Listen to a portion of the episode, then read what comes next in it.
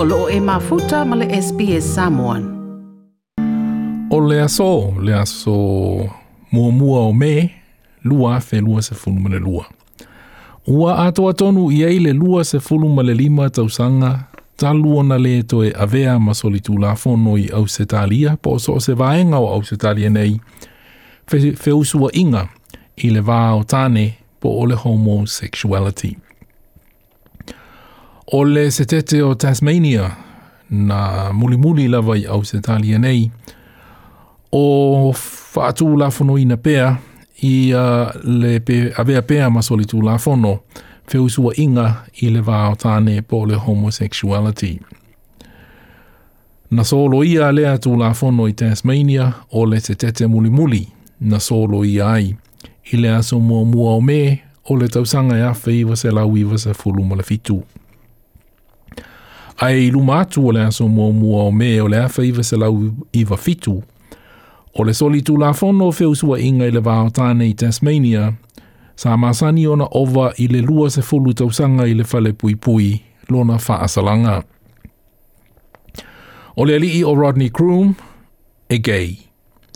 Ma na ia tā ua o le tele o lona o langa, nana nā, ma wha alafi o na langona, o ia o se tāne e gei. Na ia whaalia i talafau le SBS, o nisi o whonotanga a le gay community po i lātou i Tasmania, la lātou whaalapo tō patonga o i lātou e gei, i le whina wina o la lātou mau, mō ni o lātou saolotonga mai le nei uh, tū la whono. Na iai o lātou popolenga, i le ono sa i o i lātou e leo leo, ma whaasalaina, ai le ia le i le se. There was just so much fear there. Uh, I thought I lived in a democracy, but I discovered then that because I was gay, I lived in a police state.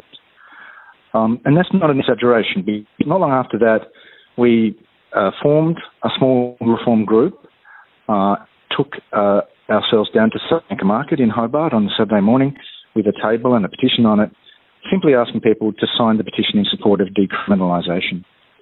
Um, and as a result, the Hobart City Council, when it found out we were there and the store, brought the police in and had us all arrested.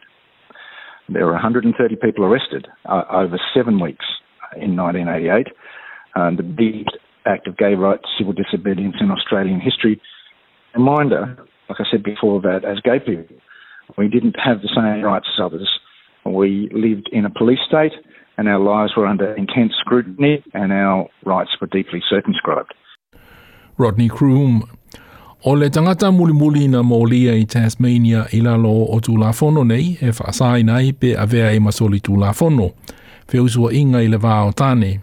O se ali i, i le vā o le awhi iwa se lau valu lima ma le iwa se la, le awhi se lau iwa se fulu.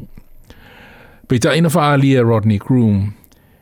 Na wha ao ngā ina lava i leo leo i Tasmania, ma le malo se tete, i atu tū la nei, e whai ai whainga wha ai longa tangata i tū pā LGBTQI+, ai mai se lava i le lātou vasenga o li i e gay.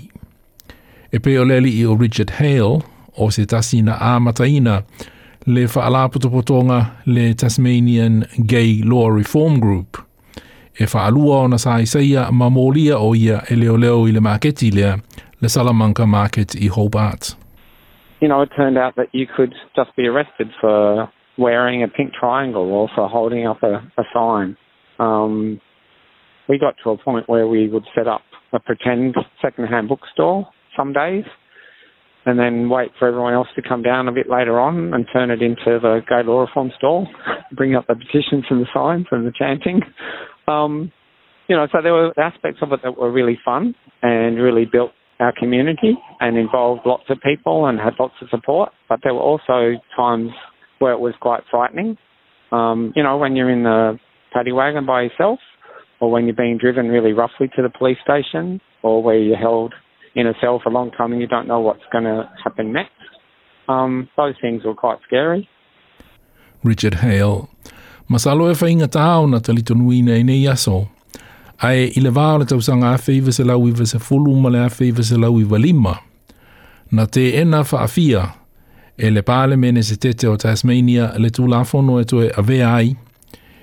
E le toe ave ai, ma soli tūlafono pe solo i ai. Ia feu sua inga i le vāo tane po le homosexuality.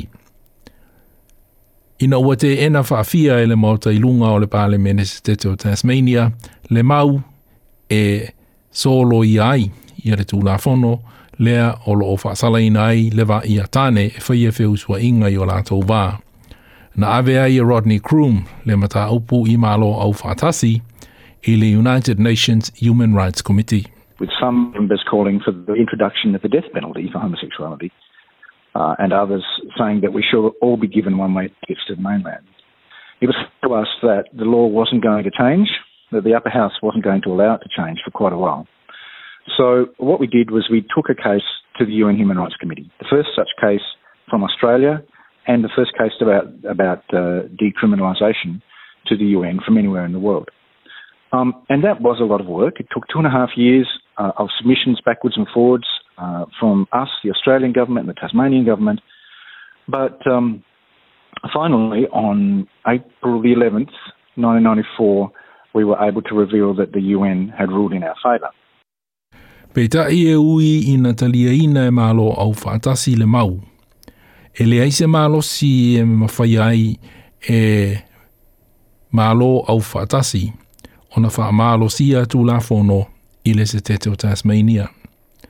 Nā o le pau le malo si e mawhai o na wha pe i lunga atu o le pāle mene se tete o Tasmania ma le maota i lunga o le pāle mene se tete o Tasmania – o le malo te le Canberra.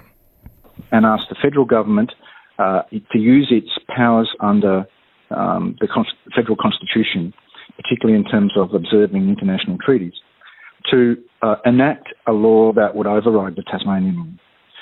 And it did that to an extent. Uh, at the end of 1994, passed the Human Rights Sexual Conduct Act, which um, uh, which was a kind of defence. So if we were arrested under the Tasmanian law, then could say that this federal law was a defence and the case shouldn't proceed. But it didn't invalidate the Tasmanian laws completely. The only body that could do that was the High Court. So after the federal law was passed, we went to the High Court and we said to the court, we want you to um, find that the Tasmanian law is inconsistent with the federal law and is therefore invalid.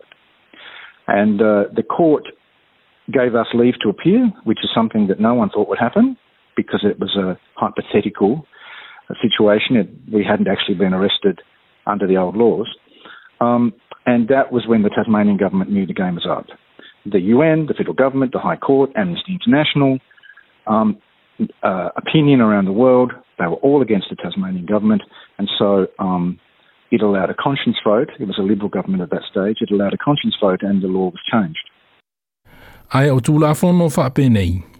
E matua mana o mia e i lātou o loo whaasino tonu iai, le tūpā gei, ma whaafawhine, le langolango ina e tangata lau. I think a fact that equally as, if not more important, was the work that we did at a grassroots level in Tasmania. We went out and spoke to every group that would listen to us. Service clubs, union branches, school groups, sporting groups, uh, we went across Tasmania and made our case for why um, for, for, the damage that was done by these old criminal laws, and why it was important that we were able to belong in Tasmania, that we were included along with everyone else and treated equally.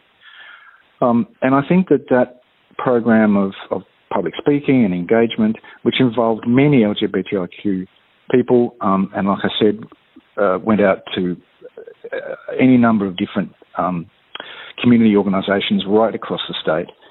I think that played a really important role in changing hearts and minds.